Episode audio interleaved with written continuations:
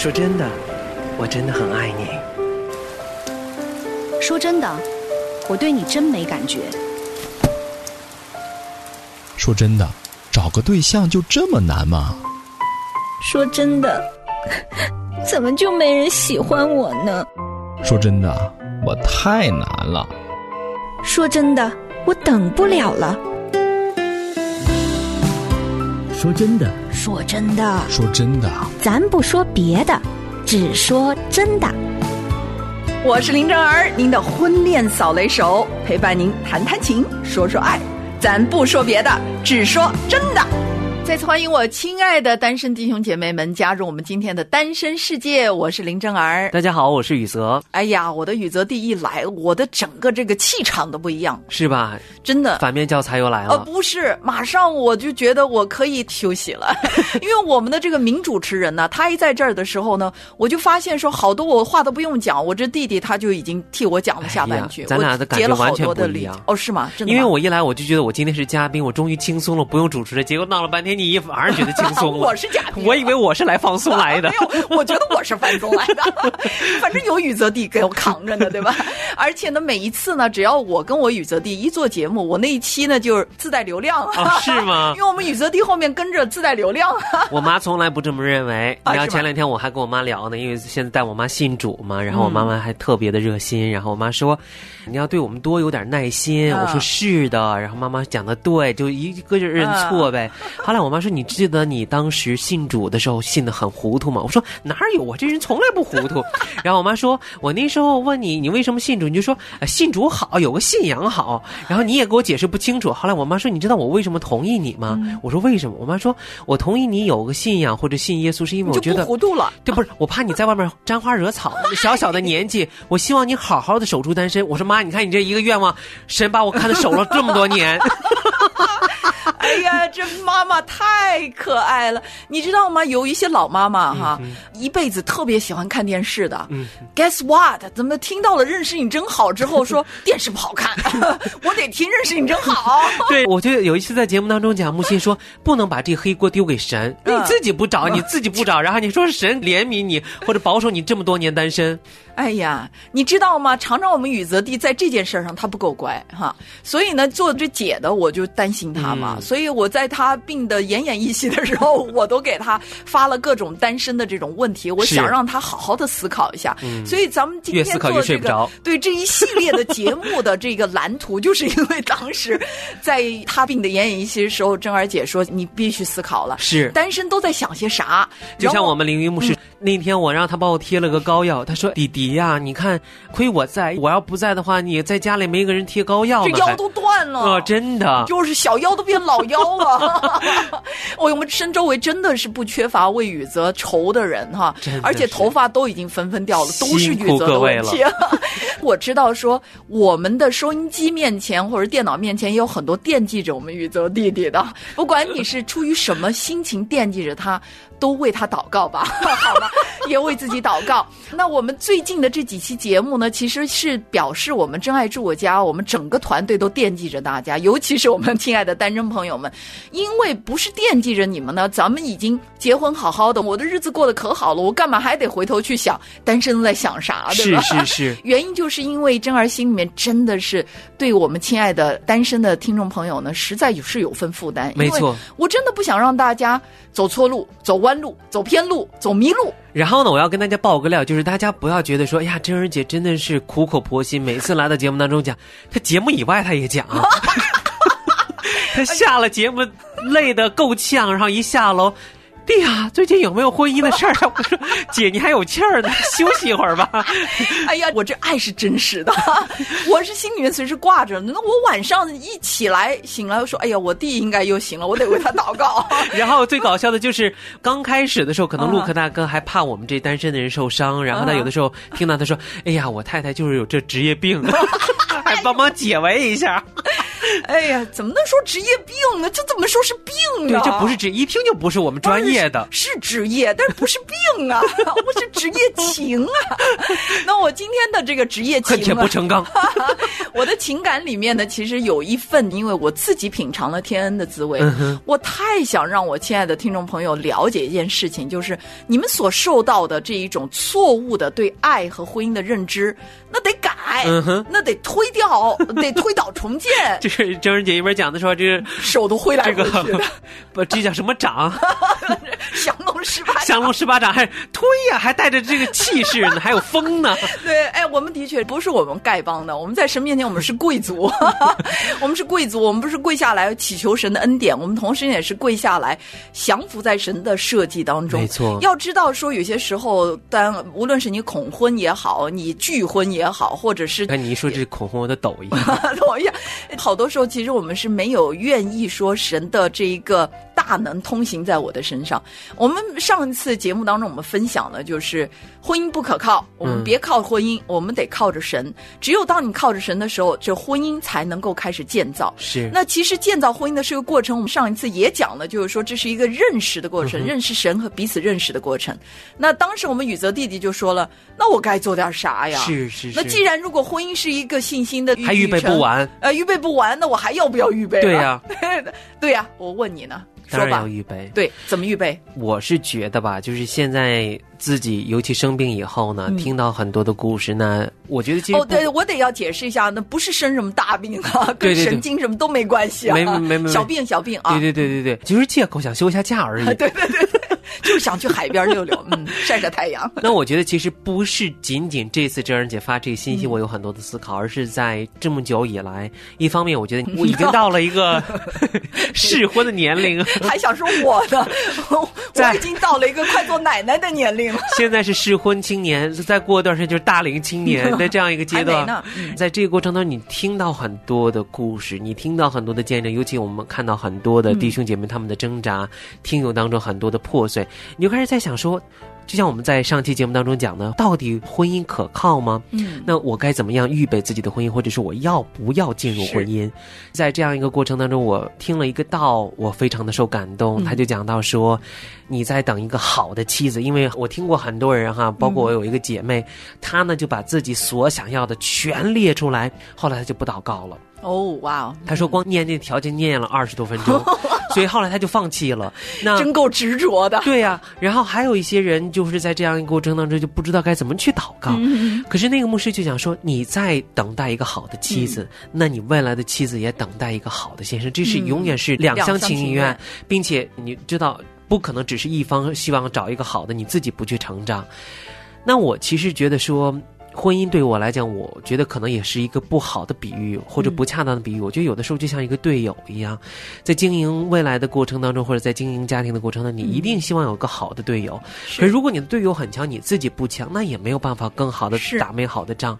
所以后来我说呢，我来预备我自己。可是我也遇到过很长一段时间，我不知道我该该怎么预备。嗯其实我们在团结当中也讨论过这个问题，就说、你永远是预备不完自己的，那你就很泄气。那我还要预备吗？对，目标到底是啥，对吧？，对，可是后来我发现每一个婚姻都不一样，包括后来我看到很多人的破碎之后，我也后来慢慢的学习说，或许。我可以在这样呃处境当中处理的比他更好一些。是如果我能够好好的去预备我自己的话，所以后来我的预备方式就是，首先是心灵的预备。我以前一直觉得说我要有好的品格，活出基督的样式，我的太太将来会喜欢我。然后呢，我觉得爱你，对对对爱死你了。嗯确定的。真的。后来呢，还就是灵方面的一个预备。嗯那这个灵的预备就是跟主的关系。是可是后来生病以后，我觉得有真正的认识到说我们的身心灵是一体的。因为当我生病以后，才发现其实我的心灵非常会有负担被身体的软弱也是我以前没有过的一种体会，或者有的时候我心里比较抑郁的时候，我的身体会有反是的应，所以我才发现说，我以前一直听身心灵这个概念，但这次我是实际的经历到了。是的那我就觉得得说，其实也要好的身体，因为我也认识很多的弟兄姐妹，就是结婚以后呢，因为肥胖也好，或者说因为其中的一方身体出现了问题，其实真的刚结婚没两三年，就需要大量的照顾对方，需要很多看医生等等等等。其实对于配偶来讲是一个很大的负担，真的是这样。因此，我觉得说，在我预备的过程当中，这三方面是我现在正在做的事情，做的非常的好。你看，棒棒的，我们的弟弟。嗯。谈谈情，说说爱，林真儿带您走进真爱世界。咱不说别的，只说真的。在宇泽地的这个预备过程当中呢，其实真儿也常常会提醒他，就是说，我们预备我们自己做我们自己的部分，但是你会发现说，哎，进入到婚姻以后，你就会进入到一个自己无法。掌控的世界是，你会发现你完全不能够控制对方，你也不能够去控制你们两个关系的走向。你唯一可以控制的就是自控，就是控制自己。那如果这个预备的过程，你会发现说，哎呀，我之前啊做了很多很多预备，突然发现这个互动的过程当中，我所有的预备的东西都打水漂了。是，比如说我预备我自己忍耐，哎呀，我温柔，然后我谦卑。可是我在一个密切的关系的互动过程当中，铁磨铁，哇，火花就产。产生了，然后我的这个火爆脾气就出来了，我的那一种里面很多很多隐藏很深，我自己都不知道的东西就出来了。那这个时候该怎么办？很多的人都是陷入到这种恐慌里面去，发现说，我都觉得我已经预备了，婚前辅导也上了，哇，什么书都学了。真儿自己就是这样的。真儿跟我的陆家兄，我们两个就是在我跟他结婚之前，我是恋爱季节的主持人哎，拜托，你看看专业谈恋爱，结婚的对专业谈恋爱者，一天三十分钟啊，一周七天啊，还教人家谈恋爱，对，还教怎么谈恋爱，然后我们整个过程都是透明的，让给大家看。我觉得应该没事吧，对吧？是幸福的小船驶向了大海，没错，结果差点都翻了。为啥呢？就是因为我们根本不知道说整个水手的这个培养不是在。之前的书本上的，而是在大海的航行过程当中，他亲自的体会说：“哇，我的这个蓝图，我原来的行走的这个方向，我的指南针原来真的是管用的。”我觉得珍儿姐讲的这个我深有体会。包括我们听众写信来的时候，有的时候他们说：“雨泽，谢谢你在婚姻当中的帮我，然后谢谢你在我单身的挣扎当中帮我。”其实我要跟大家讲，就是作为一个主持人来讲呢，其实有的时候是因为你看得多、听得多，有的时候我可以给大家帮助，但是。生命的成长和破碎没有一个捷径，也不会说因为我们是福音广播主持人，神就免了我们这个考试。我觉得一年级、二年级一步一步往上升是没有任何捷径，没有办法去跳级的。就像郑儿姐讲的说，虽然她自己是恋爱季节的主持人，还教人家恋爱，但是你自己恋爱的时候是另外一回事儿。对，跟我同样的一样的一个经历，就是我可以帮你，也不是所有都能帮你。就有些东西我听得多了，是可能。真的是旁观者清，点拨一下就好了。但你自己真正去恋爱的时候，这破碎的过程，或者说你要去成长的过程，甚至包括你跟你的男女朋友、你的妻子、你的丈夫要去道歉、要去谦卑的，你没有一个捷径可以去走。是的，真的是这样。